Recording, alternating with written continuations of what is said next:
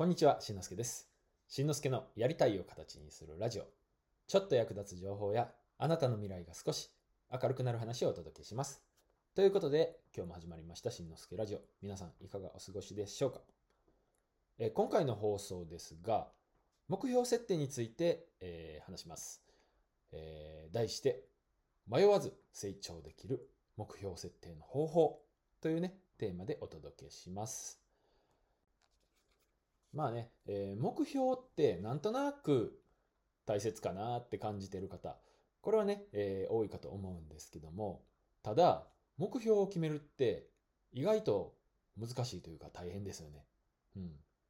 ね、どうやって決めたらいいかとかね。まあそもそももう目標を決めること、これがね、目標になってしまってるみたいな時も、うん、あるんじゃないでしょうか。過去のね、自分を思い返しても、そういう時が、そういう時期がね、あったような気がします。うん。またね、目標は決めたものの、その目標が大きすぎて、ね、なかなか届かなくて疲れてきた。とかね、いうこともあるかと思うんですけど、今日はね、えーそういうあなたに、ちょっとね、えーヒントとなるようなお話を届けたいと思います。ねえー具体的にどんな目標を立てればいいのか。はい。でね、その結論はこれです。昨日の自分に勝つ。というね、目標。まあ、具体的に、え解説していきたいと思います。えーさっきもちょっと言いましたが、目標について。ね。目標設定っていうのは大切だなっていうのは、ね、えー皆さんなんとなくこう感じているんじゃないかと思うんですけども、目標をまあね、設定した場合と、設定しない場合と、では、もうその後のね、えー結果というか、行動に明らかに差が出ます。でも、そのね、目標自体がぼんやりとしていたとした。ね。えー例えば、頑張るとかね、何をっていうのがはっきりしてないとかね。うん。そういう場合って、目標を設定してないのと、まあ、ほぼね、変わらないというか、結果には結びつかないと思うんです。ここで、ね、えー今日のポイント。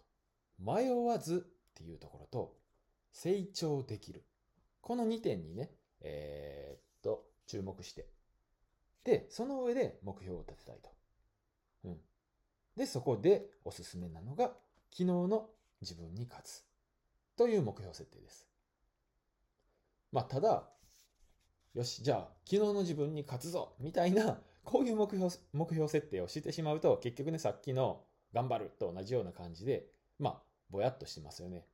なんで、えー注意点ね、え3つあります。1つ目、明確にすること。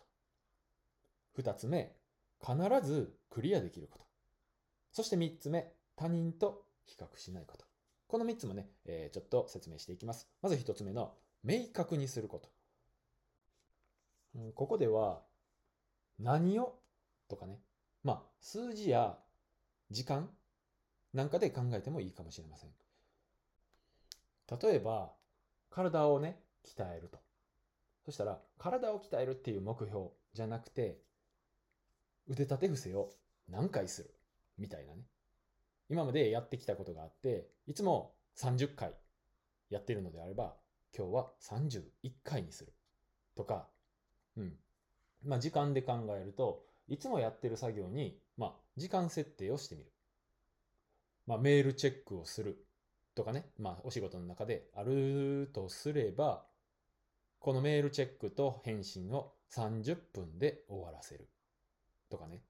まあ、そんな感じで何をに合わせて数字とか回数とか時間、これをね、入れてあげることで、えーその目標が明確になると。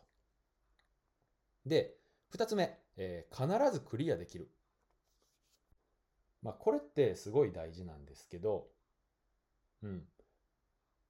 むちゃくちゃハードルの高い目標を立て、立ててしまっても、やっぱり それってクリアできないんですね。必ずクリアできる。まあ、楽に何もせずにクリアするって、これだったら目標、そもそもね、目標じゃないので、自分自身が頑張れば、ね、努力すればというか、うん。そうすればクリアできるっていうことを目標にしてください。えー例えば、ね、えー100メートル11秒で走る人が、ね、今日の目標よし、10秒9で走るぞって、これ、絶対できるとは限らないですよね。うん。もしかしたらできないかもしれないし、ね、えー、もう、完全に力を出し切っても今日は11秒2でしか走れないとかね、そういうこともあるかと思います。なので、こういう目標設定は、ね、えー、っと、今日僕がお勧めしている昨日の自分に勝つっていうのには当てはまらないかと。うん。そうじゃなくて、えー、まあ、さっきの話に戻すと、11秒で走る人が10秒9で走るためにできること。もうちょっとね、分解して考えると、これは、えー、必ずクリアできるね、目標になるかと思います。例えば、スタートダッシュ、10メートルダッシュを20本やってみるとか、まあ、本数のか、えー、話じゃないですけどね。そうすることで、結果的にね、えー、10秒9にいずれ近づいていく。いずれというかね、近づいていく。こういう目標設定の仕方がいいかと思います。で、最後3つ目、えー、他人と比較しない。はい。これが、まあ、非常に大事です。えー、あくまで、昨日の自分っていうのが比較対象です。うん。ね、どうしても誰々に勝つとかね、誰々に負けないみたいな、うん。さっきの時間の話にしてもね、えー、誰々より早くとか、こういう風にしてしまうと、そもそもね、えー、こう、なんていうんですか、軸が自分じゃなくなってしまうんですよ。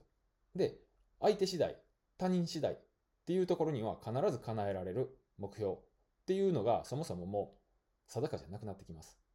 うん比較するのは昨日の自分で、絶対に他人との比較はしないということ。はい。まあ今日はね、えー、この3つのポイント、ね、昨日の自分に勝つという目標設定の話をしました。で、えー、現状維持っていうのはできないですよ。人間はね。うん、もうそれは、なんとなく理解していただけるかと思うんですけども、今までと同じようにと思っていれば、それはすなわち、えー、っとね、衰えていく。まあもっと言うと、それこそ周りがね、成長しているのに自分が成長していなければ置いていかれますよね。うん。まあ、たった一つのことでいいのでね、今日の目標は昨日の自分に勝つ。ということをね、考えて、えー、目標設定をしてみてください。でね、えー、これが一つのこと、たった一つのね、周りから見た大した変化じゃないことだったとしても、これがね、1日1個、1年365個積み上がったら結構すごいことになると思うんですよ。うん。で、この昨日の自分に勝つという目標設定のいいところは、小さな成功体験を積み重ねることができる。さっき言ったね、成長につながる、これはもちろんそうなんですけども、小さな成功体験を積み重ねると、自己肯定感が高くなって、でね、また次のエネルギーになる。この好循環を生み出せるのが昨日の自分に勝つという目標です。というわけで今日の話をまとめると、えー、っとね、昨日の自分に勝つという目標設定、えー、ポイントは3つありますと。1つは明確にすること。2つ目、えー、必ずクリアできること。でね、3つ目、他人と比較しない。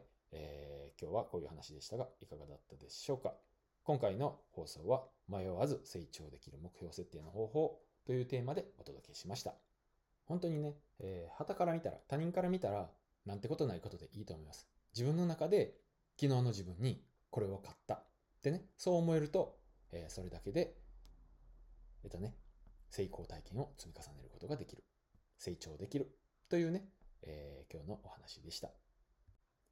では、今日の合わせて聞きたいですが、過去放送、コツコツをサボると発生するデメリット3選というね、放送を紹介しておきます。まあ、今日の話は、えー、コツコツと積み上げることに近いような話もしましたが、えー、その反対ね、コツコツをサボってしまうとっていう話を、えー、した回です、えー、リンク貼っておきますので聞いてみてください。それでは今回も最後まで聞いていただきありがとうございました。次回の放送でもお会いしましょう。今日もあなたのやりたいを形にするためにコツコツやっていきましょう。それじゃあまたね。バイバイ。